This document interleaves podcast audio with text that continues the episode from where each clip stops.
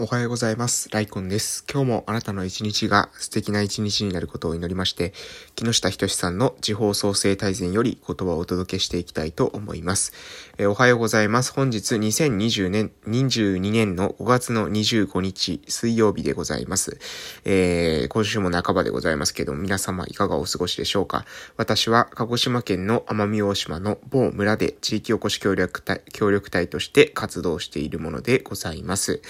えー、昨日の近況報告をさせていただきたいと思います。えー、昨日朝はですね、えー、まず、え午前中に、えーと介護予防の、え関係でですね、え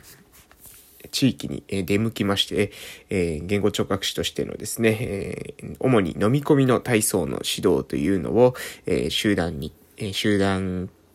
的なですね、アプローチとしてですね、行わせていただいたと、えー、そういった感じでございました。で、午後に関しては、えー、午後はですね、いつもは火曜の午後はオフラインサロンのメンバーの集まりがあるんですけども、えー、現在梅雨時期でしてですね、え、昨日は雨が結構あったということで、え、今日は中止に、しようというような意見が上がりましたので、え、昨日は中止にして、え、午後は事務作業を中心に、活動したというところです。で、え、夕方にですね、えー、消防団の練習がありました。来週の18日にですね、大会が、18、19で大会があるということですので、それに向けての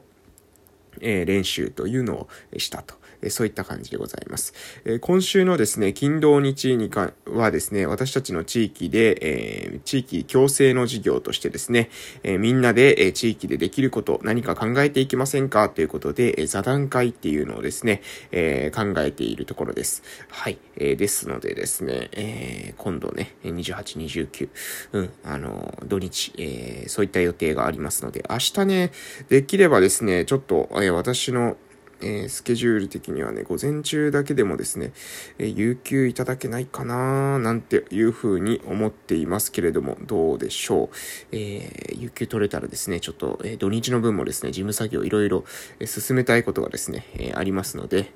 うーん、どうかなというふうに思っていたりしますが、まあ午後にね、オンライン研修があったりするので別にいいか。まあいや、有給取らなくても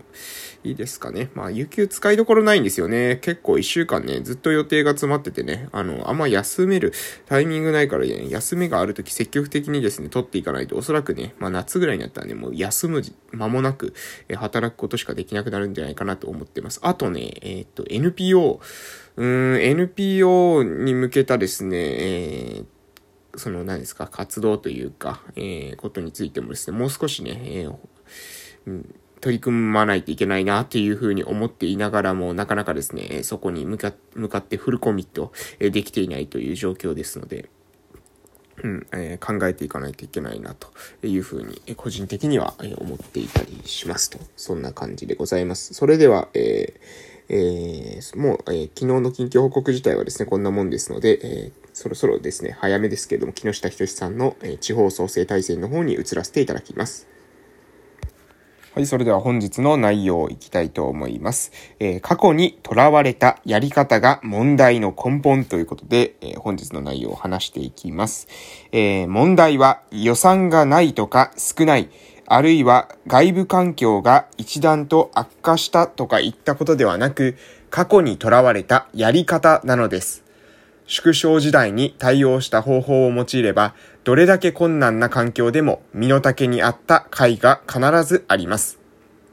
非現実的な計画を立てると、計画が破綻した時に悲惨なことになります。その時、付けを払うのは未来の若者や子供たちです。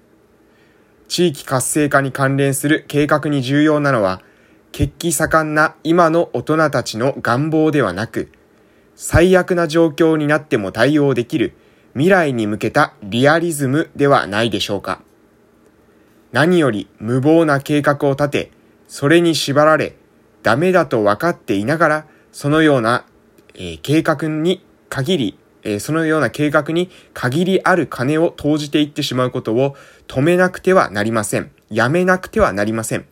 建前計画に縛られることから脱却し、小さくとも成果を積み上げていくことに転換することが必要ですと。いう内容でございます。えー、問題の本質ですね。問題の本質というのは、過去にとらわれたやり方であるということですね。過去にとらわれたやり方に問題があるんですよということです。今の時代に、えー、あったですね、やり方、方法を用いれば、どんな困難な環境でも身の丈に合った甲斐がある。非現実的な計画を立てるべきではない。それはなぜなら、計画が破綻した時に悲惨なことになり、その悲惨なことになった時の付けを払うのが未来の若者や子供たちであるからということです。ですので、地域活性化に関連する計画に必要なのは、えー、今の大人たちの願いや望み、願望ではなくて、最悪な状況になっても対応できる未来に向けたリアリズムを大事にするべきであるというわけでございます。いや、まさしくですね、これは本当に、えー、その通り、本当にそうだといういうふうに私もね、思います。なのでですね、いや、これね、まあね、やっぱ構造的なですね、私はまあ基本的に、えー、誰が悪い、えー、あの人が悪い、この人が悪いっていう風にですね、言っても、えー、課題は解決しないと思うので、構造的にですね、なんで、え、こういった構造になるのかなって考えたときに、まあ私たちのですね、今、私が今住んでいる、まあ地元のですね、村を考えてもそうなんですけれども、あのですね、えっと、私たち地域ですね、14個の集落あるんですけれども、えっ、とですね、往々にしてですね、その過去のやり方、えー、とらわ、にとらわれている集落っていうのはですね、えー、まだですね、えー、余力がある集落であることの方が多いんですね。余力がある地域の方が過去にとらわれたやり方にですね、えこだわっている傾向があるなというふうに、え私は感じています。でね、これはですね、なぜそういうやり方にとらわれるのかっていうと、えとらわれててもですね、えまだ支障が出てないないんですよね。大きな支障が出てない。まだなんかちょっと頑張ればですね、どうにかなるくらいのレベルなので、その余力のせいでですね、逆に変化に対する、えー、感覚がですね、鈍ってるところが、私はね、あるんじゃないかなっていうふうに思うんです。えー、どう考えてもですよ、どう考えても、えー、若者とかですね、子供が、えー、その地域にですね、帰ってきてない。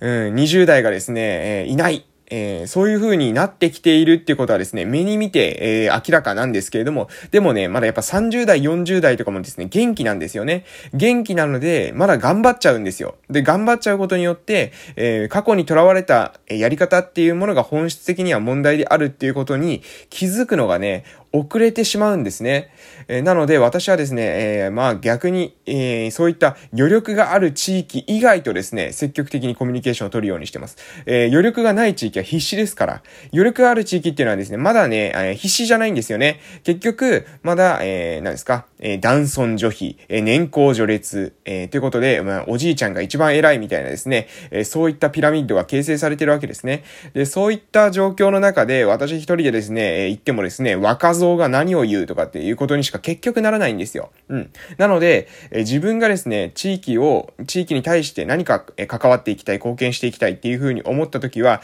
どこで戦うのか、どこで時間、時間と、え労力を使うのかっていうのは本当に選んだ方がいいです。はい。え本当に選んだ方がいいと思います。私はこの地域で育ってますし、えー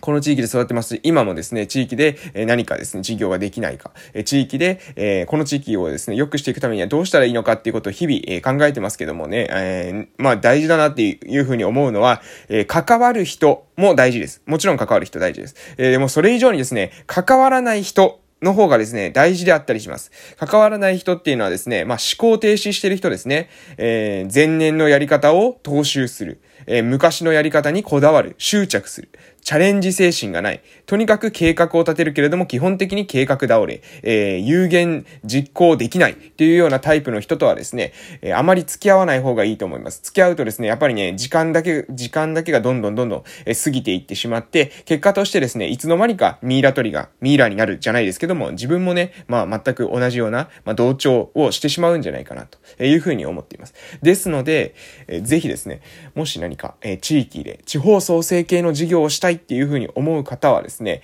中途半端にですね、まだ余力がある地域ではなくてね、まあ、30代とか40代とかがですね、まだ元気でね、えー、あと、えー、5年10年はですね、どうにかこの人たちが頑張れるんじゃないかみたいな地域ではなくて、もう限界集落やばいみたいな、この地域、えー、もう誰も若者が来んかったら本当になくなってしまうよと、しかももう10年ぐらいで待ったなしだよみたいな地域に行って、で、そこからですね、何か盛り上げられる方法っていうのを考えていった方がいいんじゃないかなというふうに私は考えております。えー、皆さんもですね、ぜひ何かの、えー、一つのですね、考えの参考になりますと幸いでございます。ということで今日は、えー、今日の内容としては、えー、元々のですね、課題の本質は過去にとらわれたやり方であり、非現実的な計画を立てれば、まあ、今のですね、血気盛んな、えー、大人たちの願い、望みはですね、短期的に叶えられるかもしれませんけれども、長期的に失敗した時に、えー、付けを払うのは未来の若者や子供たちなんですよ、というような、えー、話をですね、まあ、釘をですね、ここに釘を、えー、2022年のですね、5月25日にですね、釘をぶっ刺しておこうかなというふうに、思っております。ということで、まあ、10年後ぐらいですね、この配信聞いた時にですね、えー、まあね、えー、多分まあ30代、40代の方がですね、えー、この人たちが上がっては50代、60代とかって、まあ10年後じゃないか、20年後くらいですかね、えー、になった時にはですね、あ、あまああいつが言ってたこともですね、一理あるっていう風に言ってもらえるんじゃないかなという風に思いますので、私はですね、20年、10年、えー、そのね、長期的なこの視点を持って自分の行動を考えていきたいなという風に思います。ということで今日この辺で終わらせていただきたいと思います。それでは、えー、本日も素敵な一日をお過ごしください。ください。また夕方の配信でお会いしましょう。いってらっしゃい